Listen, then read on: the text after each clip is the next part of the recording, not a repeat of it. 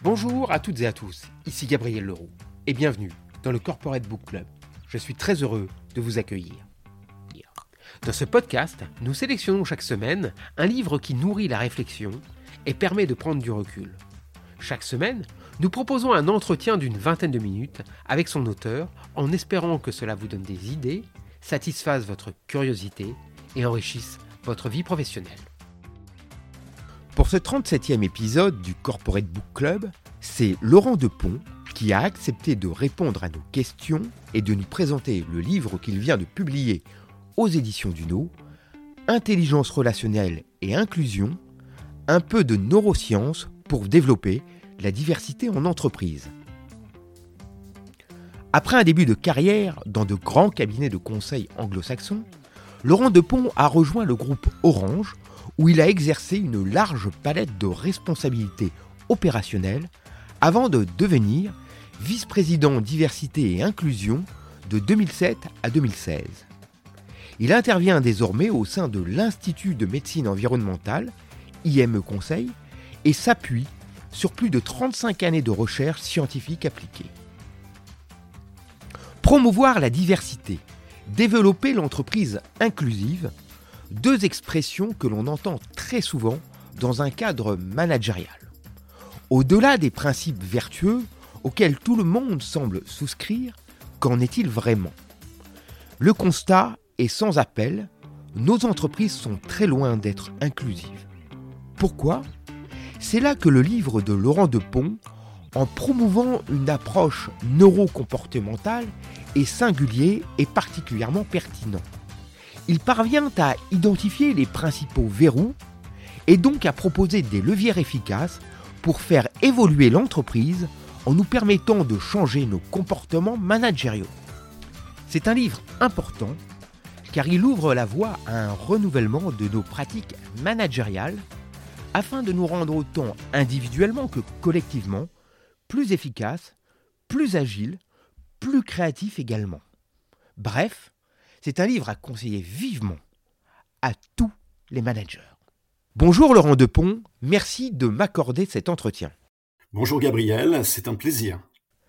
Le constat que vous faites au début de votre livre, et que l'on est tous amenés à faire en y réfléchissant, c'est celui de la nécessité pour les entreprises d'être plus inclusives, si elles veulent par exemple gagner en agilité ou en créativité, et l'obligation également qu'elles auront dans les prochaines années avec notamment la question des flux migratoires, à intégrer plus de diversité. Ça, c'est le constat, dirons-nous, théorique ou rationnel. Mais vous faites un autre constat également, qui lui est pratique, et qui est celui de la difficulté pour les entreprises à devenir réellement inclusives. Comment expliquer ce hiatus entre ce qui est souhaitable et ce qu'on n'arrive pas à faire? Pourquoi cet échec? Alors Gabriel, déjà vous avez raison euh, de souligner l'enjeu de l'inclusion pour le talent management au sens large. Hein, il y a effectivement beaucoup de secteurs en tension, donc il va falloir penser autrement les recrutements, tenir compte bien sûr des flux migratoires, mais penser aussi des choses euh, que qu'on oublie, comme euh, euh, l'évolution des, âges dans les entreprises, hein, les seniors qui doivent rester plus longtemps, et, et, donc ça, ce sont des sujets qui doivent être traités. Et puis il y a aussi cette nécessité absolue de réenchanter le travail, de remobiliser les coéquipiers après ce que nous avons vécu comme période. Et donc les entreprises en ont pris conscience aujourd'hui, c'est pour ça qu'elles essaient d'agir. Mais effectivement, comme vous le dites, euh, et je peux vous le dire pour avoir été un acteur opérationnel du sujet, euh, le souhaitable voire l'indispensable comme pour la transition climatique, c'est-à-dire tout changement, est compliqué. Il n'est pas évident à mettre en œuvre. Pourquoi?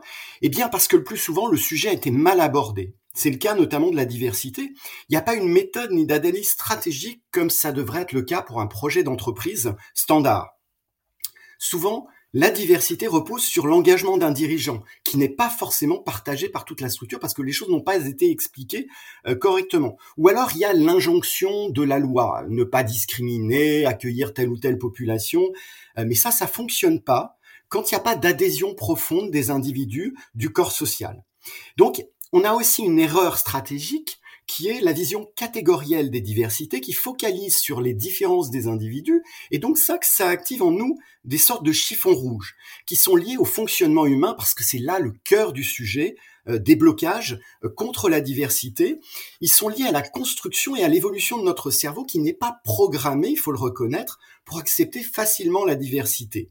Elle représente une sorte d'obstacle, une, peur, une complexité, ou même simplement un inconfort contre lequel notre cerveau va lutter, et ça nous incite pas à faire des efforts. Alors quant à l'inclusion, euh, l'entreprise inclusive est encore un impensé. On, est surtout resté sur la diversité, mais on n'est pas allé jusqu'au stade de l'inclusion, qui est le stade ultime de la bonne gestion de la diversité. Votre analyse est pour le moins étonnante car à partir de la seconde partie de votre livre, vous allez développer une approche neurocomportementale, d'abord pour identifier les verrous qui empêchent les entreprises de devenir réellement inclusives. C'est une approche pour le moins singulière. Est-ce à dire que les entreprises sont, et même ne sont que peut-être, des prolongements de nos cerveaux, et qu'elles reproduisent finalement les mêmes biais? Alors déjà, posons-nous la question de ce qu'est une entreprise. Une entreprise, c'est un groupe humain euh, qui fonctionne avec euh, ses biais, ses réflexes, qui sont les mêmes que ceux d'une troupe de chasseurs-cueilleurs, voire d'australopithèques. Et donc, euh, une entreprise, elle a des individus qui décident en son sein. Et ces individus, ils sont complètement influencés par leurs biais, par leur construction mentale. Et ces biais sont issus de, de, de l'histoire humaine, il y a 3,5 millions d'années, quand nos ancêtres évoluaient dans la savane. Et ces biais, ils sont extrêmement structurants pour la prise de décision. Regardez par exemple euh, tout ce qui a été théorisé par euh, le prix Nobel d'économie Daniel Kahneman depuis depuis ses travaux de, de 2002. Et, et, tout ça, il a expliqué la, la la décision financière euh, erronée, mais c'est pareil en matière de gestion des ressources humaines. Les décisions sont très mal prises. Et puis l'entreprise, euh, comme tout groupe, elle a une gouvernance et des processus qui sont eux aussi largement biaisés puisqu'ils ont complètement embarqué les biais humains. Ne serait-ce que le fait qu'elle ait été construite par les hommes pour les hommes euh, fait qu'elle est, elle est pleine de biais dans ces processus. Des choses très drôles comme par exemple la température des bureaux où les femmes ont, très souvent froid parce que tout a été calibré euh, sur les talons, à savoir l'homme mâle euh, de d'âge moyen et, c'est valable pour tout. Euh, les talons, c'est l'homme blanc d'âge moyen et donc l'entreprise reproduit tous ces biais-là, donc tout ce qu'elle pense est lié à cet homme qui a aussi les questions de disponibilité, de d'articulation vie pro vie perso euh, qui n'ont pas été évoqués et qui le sont aujourd'hui parce qu'il y a des attentes très très différentes. Donc vous voyez que euh, l'entreprise n'est que le reflet euh, de l'irrationalité humaine multipliée par le nombre d'individus qui la composent. Avec l'approche que vous développez, vous parvenez à identifier tout un ensemble de barrières quasi quotidiennes qui empêchent l'entreprise d'évoluer vers plus d'inclusion. Pouvez-vous nous donner quelques exemples de ces barrières qui souvent en plus nous rassure. Alors revenons là encore à notre troupe d'Australopithèques. Qu'est-ce qui a fait la survie de l'humanité? C'est le conformisme, être dans le groupe, être ensemble, être soudé. Et donc il faut une pensée commune, une pensée conforme. Et donc le conformisme, ce qu'on appelle le biais tribal qui, qui, est embarqué dans certaines zones de notre cerveau, fait que il est difficile de sortir du cadre. Il faut penser comme l'autre. Donc vous avez aussi cette question des, des croyances, euh, des stéréotypes, qui font que euh, il est rassurant de partager un code culturel commun. Et ce code culturel, il s'est construit euh, au fil des âges sur l'exclusion de celui qui est un petit peu différent, de celui qui porte une, singularité. Et donc, euh, ça, c'est euh, le, le, le, cas de la plupart des, des stéréotypes, par exemple. regardez, par exemple, la France et ses stéréotypes sur les seniors. Le senior est considéré comme périmé. Et donc, il est plus euh, très dynamique, il est plus capable de euh, d'être euh, inventif, il est il est plus capable de, changer de comportement. Et donc, c'est pour ça qu'on exclut le, le senior de l'entreprise. Et tout le monde prend, prend pense pareil autour de cette question. Et c'est rassurant.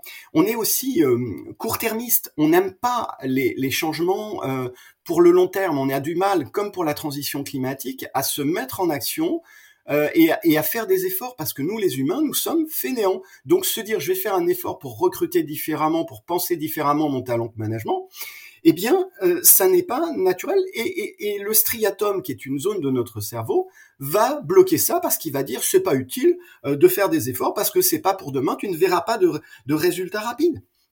Il faut aussi avoir en tête que notre cerveau, euh, il a un objectif essentiel, c'est d'assurer notre homéostasie, nous mettre dans un état d'équilibre émotionnel, pardon, et il nous raconte des histoires, il nous dit que tout ce qu'on fait est bien, va dans le bon sens. Et donc, il est difficile d'aller contre euh, cette, euh, cette façon de, de, fonctionner. Et, et, il sélectionne tout ce qui va dans le sens de nos convictions. Donc, si par exemple, on a des stéréotypes pensant que telle ou telle catégorie de personnes ne va pas être adaptée au poste que nous proposons, eh ben notre cerveau va nous dire que nous avons raison et il ne va retenir que l'information qui prouve ou qui tendrait à prouver euh, que ces personnes ne sont pas euh, conformes à ce dont on a besoin dans l'entreprise. Et puis aussi, il y a, un autre biais euh, très ancien qui a structuré les civilisations, qui a évité les, les révoltes, qui a évité les conflits, c'est la croyance en un monde juste celle qui nous fait penser que chacun a ce qu'il mérite. Donc si une personne est en situation de handicap, bah finalement euh, quelque part notre cerveau nous raconte l'histoire que euh, euh, c'est logique et puis c'est normal qu'elle ait pas de job et c'est normal qu'elle soit exclue. Et puis, enfin, euh, dans, les, programmations qui sont extrêmement euh, contraires à tout ce qui est euh, diversité et inclusion, il y a un fonctionnement du cerveau qui s'appelle l'heuristique de disponibilité. C'est ce fonctionnement qui fait que nous retenons les dernières informations disponibles beaucoup plus que celles qui sont plus enfouies dans notre mémoire. Et par exemple, quand nous voyons des femmes en haut de la pyramide et qui ont des responsabilités éminentes, eh bien, nous allons croire que la fin de l'histoire est arrivée et que euh, il y a plein de femmes partout et que l'égalité femmes-hommes est devenue une réalité. À l'inverse, votre analyse, qui s'appuie sur les sciences cognitives, permet d'identifier les leviers de changement. Comme cette analyse porte vraiment sur le management, pouvez-vous nous décrire le manager inclusif que vous appelez de vos voeux? Et seconde question dans la question, vous montrez notamment l'importance de l'intelligence relationnelle et de l'intelligence adaptative. Pouvez-vous nous en dire plus? Alors tout d'abord, oui, tout repose sur la qualité managériale, parce qu'en fait, le management inclusif, je me suis rendu compte en, compilant beaucoup de travaux de recherche que c'était tout bêtement la capacité pour un manager de créer les conditions de la sécurité psychologique de ses coéquipiers. Alors, qu'est-ce que c'est que la sécurité psychologique? Alors là encore, je me réfère à des travaux de recherche, notamment d'Harvard, de l'INSEAD, mais aussi à cette fameuse étude euh, Aristote de Google, où on a étudié la, performance des équipes au niveau mondial, et on s'est rendu compte que cette sécurité psychologique était le facteur explicatif numéro un. Alors, c'est quoi la, la sécurité psychologique? Eh bien, c'est le fait que chaque coéquipier puisse contribuer, exprimer son plein potentiel dans l'équipe parce qu'il peut être lui-même. Il n'a rien à cacher. Euh, il n'a pas à cacher une, des difficultés familiales, une orientation sexuelle minoritaire. Il est lui-même. Il peut montrer sa vulnérabilité, euh, demander de l'aide aux autres sans que ça ait de conséquences sur le regard qu'il porte sur lui, sur sa carrière. Il a le sentiment d'être respecté parce qu'on l'écoute, parce que euh, il, est, il est traité équitablement. Il n'y a pas de, il a pas de passe droit dans cette équipe. Il a, il a le droit à l'erreur aussi. Ça, c'est extrêmement rassurant. Euh, de savoir qu'on peut faire des erreurs sans être jugé, sans être pénalisé pour la carrière. Et la culture de cette équipe inclusive est apprenante. Euh, on, on s'enrichit des erreurs. On, on, on, est toujours dans une logique de, de s'adapter à la suite, à ce qui pourrait se passer. Et ça, c'est ce qui crée la sécurité psychologique. Alors, ce qui est compliqué pour un manager, c'est de dire, OK, ça, tout ça, c'est très bien, mais comment est-ce que moi, je peux le mettre en pratique? Eh bien, il faut être capable de se connecter à l'autre, euh, de, j'appellerais l'extraire de sa catégorie, c'est l'explosion des stéréotypes, en le, en le considérant comme un individu unique et en créant un climat de confiance pour cet individu unique parce qu'on comprend bien ses motivations, ses fragilités, et on est soi-même authentique. Qu'est-ce que ça veut dire pour un, un manager? Ça veut dire comprendre les fonctionnements humains, se former au fonctionnement humain, savoir comment nous sommes paramétrés, nous les humains, euh, parce que nous sommes paramétrés de la même façon que nos ancêtres australopithèques qui vivaient dans la savane. tout ça, ça crée tout un tas de biais euh, dans nos fonctionnements, dans nos interactions. Euh, et, et c'est pour ça qu'il faut que nous, nous, nous développions notre intelligence relationnelle qui est celle qui nous permet de bien comprendre les autres et qui nous permet aussi de réguler les tensions au sein du collectif de travail. Alors pour faire ça, eh bien, je vous ai parlé des biais tout à l'heure, de tous ces biais qui, qui s'imposent à nous, qui font que nous dysfonctionnons au quotidien, et c'est tout à fait logique compte tenu de ces paramètres, mais l'évolution nous a aussi doté d'une capacité fantastique qui est l'intelligence adaptative. C'est celle qui a permis à l'espèce humaine euh, de perdurer et euh, d'essaimer partout sur la planète, de conquérir la planète et d'être ce qu'elle est aujourd'hui. C'est une capacité d'adaptation qui est logée dans les zones les plus récentes de notre cerveau, le cortex préfrontal, et qui nous permet de faire face à l'inconnu, donc la nouveauté, et à la complexité. Et la complexité, c'est par exemple la gestion d'une relation avec l'autre, hein, un de nos coéquipiers. C'est euh, la, la, gestion d'une situation nouvelle pour l'équipe où on peut mobiliser l'ensemble de l'intelligence collective. C'est ça.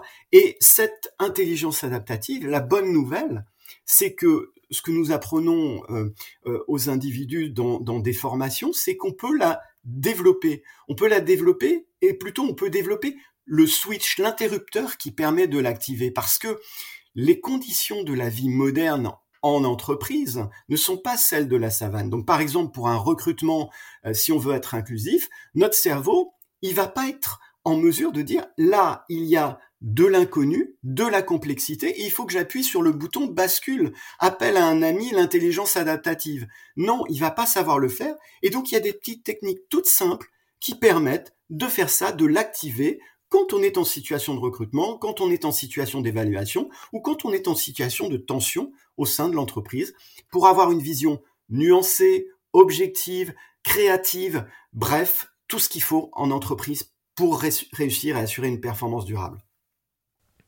Une dernière question. À la fin de votre livre, vous paraphrasez, en la tordant un peu, une célèbre phrase de Malraux, et vous déclarez l'entreprise du XXIe siècle sera inclusive ou ne sera pas. Est-ce une véritable perspective? Et si oui, qu'est-ce qui vous permet de l'affirmer? Avez-vous des données? Ou alors, est-ce un vœu vertueux? Ou une maxime de combat, voire même de révolution? Ou finalement, les trois à la fois? Déjà, je vous poserai une question. Sur quoi repose la, la durabilité, la performance d'une entreprise? Sur les individus qui la composent? On en a pris de plus en plus conscience aujourd'hui. Regardez euh, ce qu'on appelle la grande démission, les gens qui partent. Euh, regardez les évolutions beaucoup plus structurantes euh, qui, qui, qui hum, préexistaient avant, avant l'épidémie, la, la, transition vers le, le digital, les, toute, toute cette logique d'apprenance où on doit apprendre en permanence pour s'adapter. On va changer d'emploi, enfin de fonction plein de fois. les coéquipiers ont évolué en termes d'attente et de profil. Et donc, donc, si on veut pratiquer un talent management euh, qui permette de faire face à tous ces enjeux, eh bien, il va falloir avoir de l'engagement, offrir euh, une, qualité de vie et des conditions de travail qui soient au top. Et donc pour faire ça, eh bien tout simplement, il faut créer les conditions de la sécurité psychologique, donc euh, les conditions de l'entreprise et du management inclusif.